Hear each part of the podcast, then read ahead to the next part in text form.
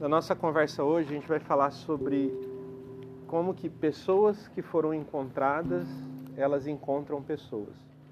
Isso é um, uma frase que é bem conhecida em inglês, que é found people find people, né? Pessoas encontradas encontram pessoas. E é muito interessante porque isso está no Evangelho de João, e é isso que a gente vai ler hoje. Evangelho de João no capítulo 4, no versículo do versículo 1 em diante.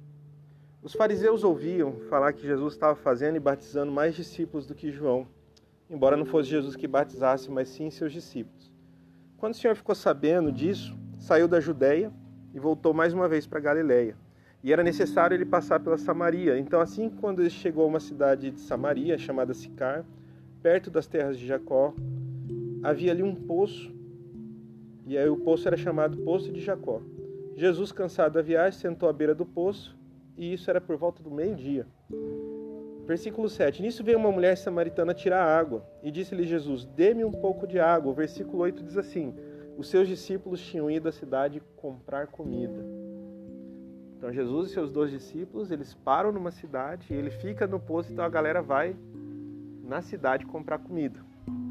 E aí acontece que a mulher samaritana perguntou para Jesus: Como o senhor, sendo judeu, pede para mim uma samaritana água para beber, pois os judeus eles não se dão bem com os samaritanos. E Jesus respondeu: Se você conhecesse o dom de Deus e quem está você está pedindo água, você teria pedido e ele teria dado para você água viva. E disse a mulher: Senhor, não tem como tirar água, o poço é fundo. Onde pode conseguir essa água viva? Caso o Senhor é maior que nosso pai Jacó, que nos deu o poço, qual mesmo ele bebeu, bem como a seus filhos, seu gado no passado? E Jesus lhe respondeu: quem beber dessa água terá sede outra vez, mas quem beber da água que eu lhe der nunca mais terá sede. Ao contrário, a água que eu lhe der se tornará nele uma fonte de água a jorrar pela vida eterna. Então a mulher disse ao Senhor, disse a Jesus: Senhor, dê-me dessa água, para que eu não tenha mais sede, nem precise voltar aqui para tirar água. Então ele disse: Vai lá e chama seu marido. Aí você volta. E a mulher disse: Eu não tenho marido. Então Jesus falou: Você falou corretamente que você não tem marido. O fato é que você já teve cinco. E o homem com que você está vivendo agora não é seu marido. Você disse é verdade. Então a mulher falou: Senhor, eu vejo que senhor é profeta. E aí nós vamos a, a, a, ao versículo 26 que Jesus declara: Eu sou o Messias e eu estou falando com você. A maioria de vocês, a maioria de nós já conhece esse versículo, não é nenhuma novidade. Jesus chega no poço, os amigos dele, os discípulos, vão até a cidade fazer compra, igual quando a gente manda a galera no mercado, e ele fica conversando com a mulher. A mulher tá no mesmo horário que ele sentou no poço. A Bíblia fala que ele senta no poço meio-dia. E aquela mulher vai para o poço meio-dia. O que todo mundo entende, fala, é que aquela mulher estava indo no poço justamente para não encontrar com ninguém. É naquele lugar que. que... Boa noite. Aquela mulher ia naquele poço, naquele horário, justamente para não encontrar ninguém. E nós descobrimos por que, que ela ia naquele horário para não encontrar ninguém. Porque a Bíblia fala que Jesus, chama, chama, conversando com ela, fala assim: ó, Você chama seu marido para vir aqui? Ela fala: Não tenho marido. E Jesus fala assim: É verdade, você não tem marido, você já teve cinco.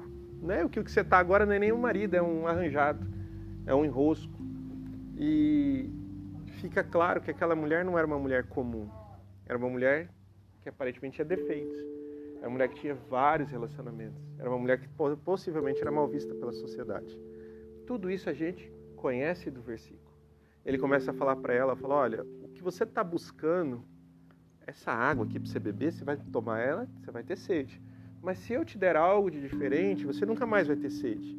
E aí ele conversa, conversa com ela, até que ele declara no versículo 26, dizendo assim, eu sou o Messias. Em outras palavras, ele tinha tudo o que ela precisava. Veja bem, a galera foi comprar comida e Jesus ficou conversando com essa mulher. O que acontece no versículo 27 é que os discípulos eles voltam para a cidade. Eu não sei quanto tempo leva para você comprar comida para 12 pessoas, 12 a 13 pessoas. Vamos imaginar que meia hora. É meia hora daquela galera nos mercados mais próximos, meia hora da mulher conversando com Jesus. E o versículo 27 fala assim que quando os discípulos voltaram, eles ficaram surpresos porque encontraram Jesus conversando com a mulher. Só que ninguém perguntou o que, que mulher é essa, o que, que vocês estão fazendo. Então eles deixaram as coisas e a mulher que eles estavam chegando, a Bíblia fala que a mulher voltou para a cidade. Então, Jesus conversando com a mulher, os discípulos fazendo compra, discípulos voltam para conversar com a mulher, e aí a mulher volta para a cidade. Então, eles fizeram uma troca. E aí, o, o que os versículos continuam dizendo é que os discípulos insistiam com Jesus, dizendo assim: Mestre, come alguma coisa. E ele falou assim: Olha, ele não quer comer. E o pessoal falou assim: Será que aquela mulher deu comida para ele? E ele falou assim: A minha comida é fazer a vontade daquele que me enviou, concluir a sua obra. Vocês não dizem, daqui a quatro meses haverá colheita? Eu lhes digo uma coisa: abram os olhos e vejam os campos, eles estão maduros para a colheita. Aquele que colhe recebe seu salário, que colhe o fruto para a vida eterna, da forma, de forma que se alegrem junto com o semeia e aquele que colhe. Então é verdadeiro o ditado: um semeia, o outro colhe. Eu os enviei para colherem onde vocês não cultivaram, outros realizaram o trabalho árduo e vocês vieram a usufruir do trabalho deles. Aparentemente Jesus não está falando nada com nada, né? Está falando mistériozinhos. Só que o versículo 39, que é onde eu quero chegar, por isso que nós estamos lendo tudo isso, porque nem todo mundo conhece essa história, fala-se que muitos samaritanos daquela cidade creram nele por causa do testemunho dado pela mulher. A mulher disse assim: Olha, ele me disse tudo o que eu tenho feito, ele me revelou. Então quando os homens se aproximaram dele, os samaritanos insistiram para que ele ficasse com eles. E Jesus ficou ali por dois dias. E por causa da sua palavra, muitos outros creram. E disse a mulher: Agora não cremos não somente por causa do que você disse, pois nós mesmos podemos ouvir e ver tudo o que está acontecendo através da vida deste homem. Não sei se vocês entenderam. Jesus conversa com a mulher por meia hora, os discípulos fazem compra por meia hora. Quando os discípulos voltam, a mulher vai para a cidade. E os discípulos ficam intrigados. Ah, Jesus, a gente comprou comida, você não quer comer? Será que a mulher deu comida para ele? Será que ele comeu alguma coisa aqui? Será que passou alguém vendendo alguma coisa e deu comida para ele? E a Bíblia fala que a mulher volta para a cidade. E os discípulos ficam, come, come, come. E Jesus começa a falar uma coisa que até então, para mim, isso é muito tempo, não fazia nenhum sentido. Ele fala assim: olha, vocês não dizem que os campos, quando estão brancos, já é do tempo da colheita. Então eu digo um negócio para vocês: olhem para os campos, eles estão brancos, já está no tempo da colheita. E aí, o versículo seguinte falam que aquela mulher que ficou meia hora conversando com ele, ela volta para a cidade e ela chega na cidade e fala assim: Eu encontrei o Messias, eu tive um encontro com o Salvador. E a Bíblia fala que os homens daquela cidade vieram até onde eles estavam. Então, quando Jesus está falando aquelas palavrinhas, falando assim: olha, vocês estão dizendo que falta muito para a colheita, eu estou dizendo para vocês que os campos já estão brancos. Por quê? Porque ele olhou e viu aquele monte de gente vindo na direção de onde eles estavam. Eu fico imaginando aqueles pés de milho e só vindo as cabecinhas passando. Ele fala assim: olha, os campos já estão brancos. O que, que eu quero que você entenda? E a gente já está finalizando. Meia hora daquela mulher com Jesus foi o suficiente para que ela deixasse toda aquela vida maluca para trás. Toda uma vida de derrota, toda uma vida de, de, de vergonha. Ao ponto de 30 minutos que ela teve com Jesus, ela foi capaz de evangelizar homens na cidade. Uma mulher que estava indo pegar água no poço meio-dia, porque ela estava com vergonha de, de encontrar pessoas por causa da sua condição, ela passa a não ter vergonha nenhuma de dizer que ela teve um encontro com Jesus. Aquela mulher foi encontrada por Jesus e a partir daquele momento que ela foi encontrada por Jesus, ela encontrou outras pessoas. Aquilo que Jesus fez na vida dela foi capaz de retirar todos os limites que ela tivesse na vida dela. Veja, ela ficou 30 minutos com Jesus, depois voltou para a cidade. Os discípulos ficaram 30 minutos na cidade. Só voltaram com legume e verdura com carne. Eles não foram capazes de fazer nada de diferente naquela cidade. Então, uma coisa que a gente tem que prestar atenção. Às vezes a gente se sente muito limitado. Vergonha de falar de Deus, vergonha de expor a nossa fé, vergonha até mesmo de orar para outras pessoas, vergonha de dizer naquilo que a gente crê, vergonha de fazer algo. Mas eu queria que você notasse que aquela mulher estava numa situação muito pior que a nossa, talvez ou até semelhante, pode ser. ela tinha uma vida da qual ela se envergonhava, ela tinha uma vida que ela procurou em vários relacionamentos a resposta que ela precisava. Ela não seria uma pessoa que nós olharíamos hoje e falasse, isso aí não sabe o que, que é da vida, já casou cinco vezes, já namorou um monte, e agora está enroscada. A gente mesmo olharia para ela e não daria o menor, menor importância. Mas o pouco de minutos que aquela mulher fica com Jesus transforma toda a vergonha dela em ousadia. Poucos minutos que aquela mulher fica com Jesus transforma todos os seus medos em coragem. O pouco tempo que ela ela ela fica com Jesus faz com que ela se liberte de tudo aquilo que a limita. Ela poderia dizer assim: quem sou eu depois de uma vida toda errada? Quem sou eu para dizer alguma coisa sobre Deus? Quem sou eu para assumir algum compromisso? E aquela mulher que a gente nem sabe o nome, ela se torna uma grande evangelista naquela cidade, chamada Sicar. O nome dela nem se dignaram a anotar o nome dela. Mas a diferença que ela fez na vida daquelas pessoas, porque Jesus só estava de passagem pelo lugar. A Bíblia fala que Jesus ficou dois dias naquele lugar. Tipo, aquela galera foi tão entusiasmada para ouvir que eles ficaram lá dois dias. Fernando, o que você quer dizer com isso? Que muitas das nossas limitações, muitas das coisas que a gente acha que são dificuldades, elas não vão persistir, elas não vão perdurar se nós nos entregarmos totalmente a Jesus. E fizermos desses momentos em que nós paramos para ouvir a palavra, desses momentos que nós oramos, de grandes encontros. Porque se nós tivermos um encontro com Deus, ele muda totalmente a nossa vida. Então, tudo aquilo que aquela mulher passa é de mudança transformadora. De repente, você vê uma pessoa que é escravizada pelo pecado se tornando uma proclamadora do evangelho, uma mulher que era marginalizada pela sociedade, ela passa a encarar todo mundo nos olhos e dizer a verdade para eles. Nós vemos uma mulher que era cheia de limitações por causa dos seus erros, passados e presentes, e ela vê agora uma mulher animada com a sua nova possibilidade de vida eu e você nós precisamos entender, e se a gente ainda não entendeu, buscar esse tipo de relacionamento com Deus que nos tire de toda e qualquer prisão. Então, talvez você esteja preso no pecado, talvez você esteja preso na timidez, talvez você esteja preso na sua uh, aparente falta de habilidade, falta de competência, falta de vontade também, né? E alguns minutos com Jesus podem nos libertar desse monte de amarra. Por que libertar? Porque naquele momento Jesus falou para ela: Eu tenho o que você precisa. Muitas pessoas elas não querem assumir nenhum compromisso com Deus porque elas têm vergonha do que aquilo pode resultar na vida delas. Às vezes é legal a gente ir para algum lugar e pregar e falar de Deus, mas aí você fica exposto. Qualquer erro as pessoas vão julgar, as pessoas vão falar da tua vida, as pessoas vão ficar te cuidando. Então, às vezes, não é tão simples você subir numa plataforma para falar sobre o Evangelho. Muitas vezes, quando você assume um compromisso com Deus, você aparentemente fala assim: nossa, mas agora todo, todos os olhares, todos os holofotes estarão em mim. Então, é melhor eu ficar aqui debaixo do, né, atrás da, do, das coisas, onde ninguém me vê.